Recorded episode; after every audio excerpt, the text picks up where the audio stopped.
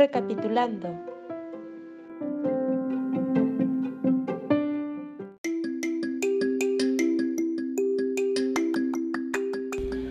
Hola a todos los escucha.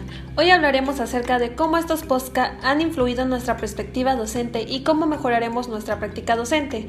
Nos gustaría escuchar a los especialistas cómo se sintieron, qué aprendieron o cómo esta herramienta nos pudo ayudar para nuestra labor docente. Por favor, doctora Diana, ¿nos haría el honor de empezar con su reflexión?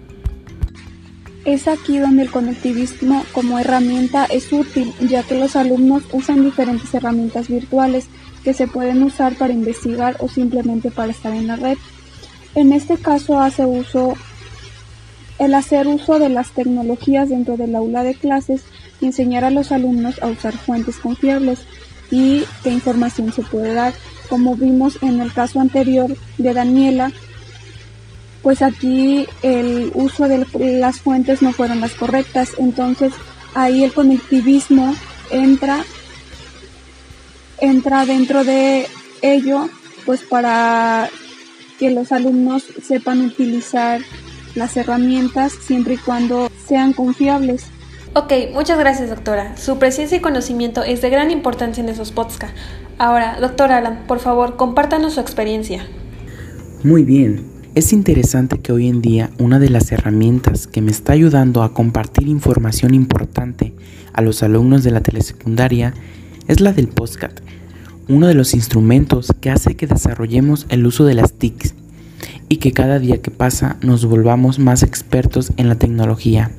Esta y muchas de las herramientas gratuitas que las redes de Internet nos proporcionan hacen que nuestra labor docente sea menos complicado y didáctico. Uh, sin más que decir. Y otra pregunta. Wow, esta creo que sí está muy interesante. ¿Crees que es importante la tecnología para aprender?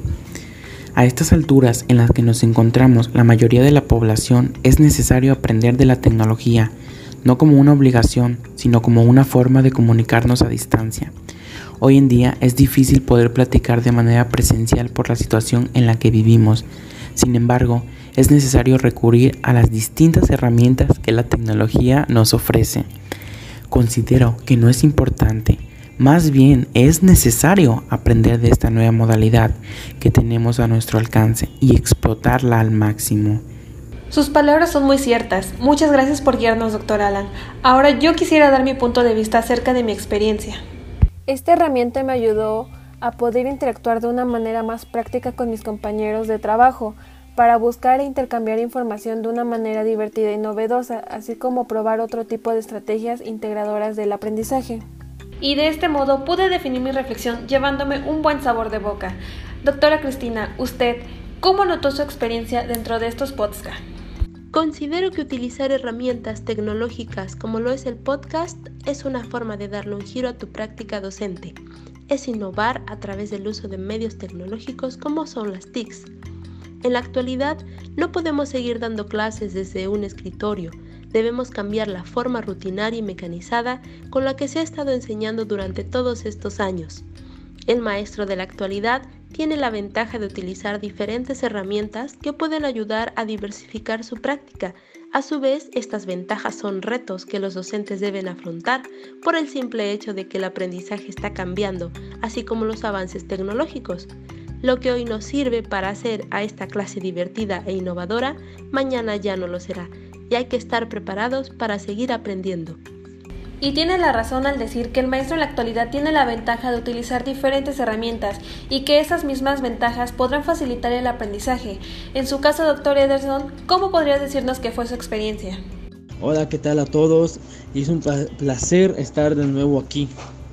Y gracias a ustedes por seguir escuchándonos.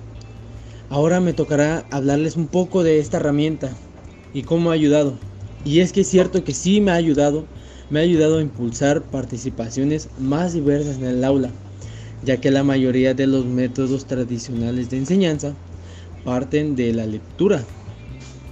Y es que este mismo método de lectura cuando se usa para todas las materias puede provocar fatiga y falta de atención por parte de los estudiantes. Pero la diferencia es que los podcasts Son contenidos informativos y educativos que pueden ofrecer un cambio de ritmo que ayuda a mantener la atención del alumno y entrene su capacidad de escuchar, además de facilitar la conversación que queda dentro del contexto al conocimiento y a la confianza. Aparte de que nosotros como docentes no hay que quedarnos cortos con los idiomas. Y en el caso del inglés, un podcast está dirigido hacia la, la innovación del inglés que nos puede ser muy útil para poder practicar nuestras conversaciones, diálogos y saber diferenciar palabras. Además de poder establecer un vínculo más cercano entre el estudiante y el docente. La tecnología del futuro nos invade. La sociedad actual está avanzando diario, provocando innovaciones que se extenderán en las próximas décadas y que pronto no serán tan propias de la ciencia ficción como se podría imaginar. En la actualidad, echar la mirada hacia atrás, solo algunas décadas, es imaginar que las personas de la época no disponían de algo tan básico como es el teléfono, como es la televisión. Y esto hace pensar en solo tres palabras muy sencillas. Todo es posible. En poco tiempo la sociedad se ha habituado a poder hacer llamadas desde donde quiera y cuando quiera. Y les aseguro que en el futuro es muy probable que otro tipo de tecnología que ahora parece lejana se instaure entre los ciudadanos como una normalidad. Muchas gracias, doctor Ederson.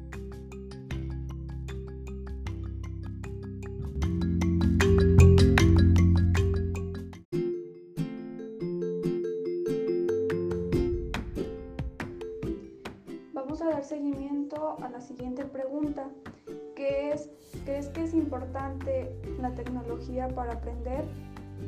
Escuchemos los comentarios de los especialistas, por favor.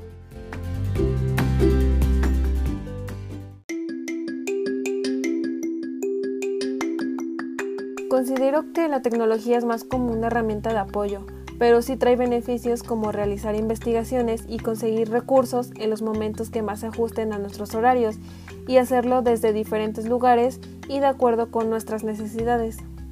Me parece de suma importancia utilizar las redes para aprender de manera autónoma. Hoy en día las personas están aprendiendo a través de las conexiones que establecen en los medios virtuales. La información está al alcance de un clic. Debemos tomar en cuenta que los chicos son distraídos y buscan información rápida que sea fácilmente digerida, por lo que el uso de los medios tecnológicos parece ser lo más prometedor en estas nuevas concepciones de aprendizaje y de enseñanza. Solo quiero terminar diciendo que esta tecnología del futuro nos va a invadir necesariamente a toda la sociedad actual. Nadie se va a quedar afuera de todos los avances tecnológicos que va a haber en un futuro y que las próximas décadas lo van a disfrutar. Y ya verán que la ciencia ficción ya no va a ser ciencia ficción, sino una realidad. En el futuro es muy probable que otro tipo de tecnología nos invada y hasta provoque guerras, que provoque conflictos. Pero si le encontramos el lado bueno, podremos sacar adelante todas las innovaciones.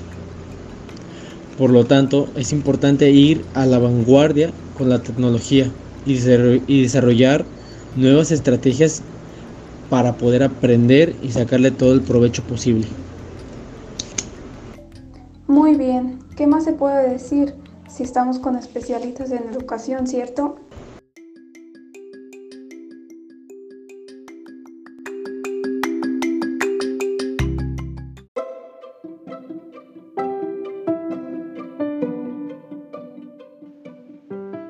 Gracias por habernos sintonizado. Nos vemos la próxima semana con más episodios de NeuroRed, los especialistas a la vanguardia.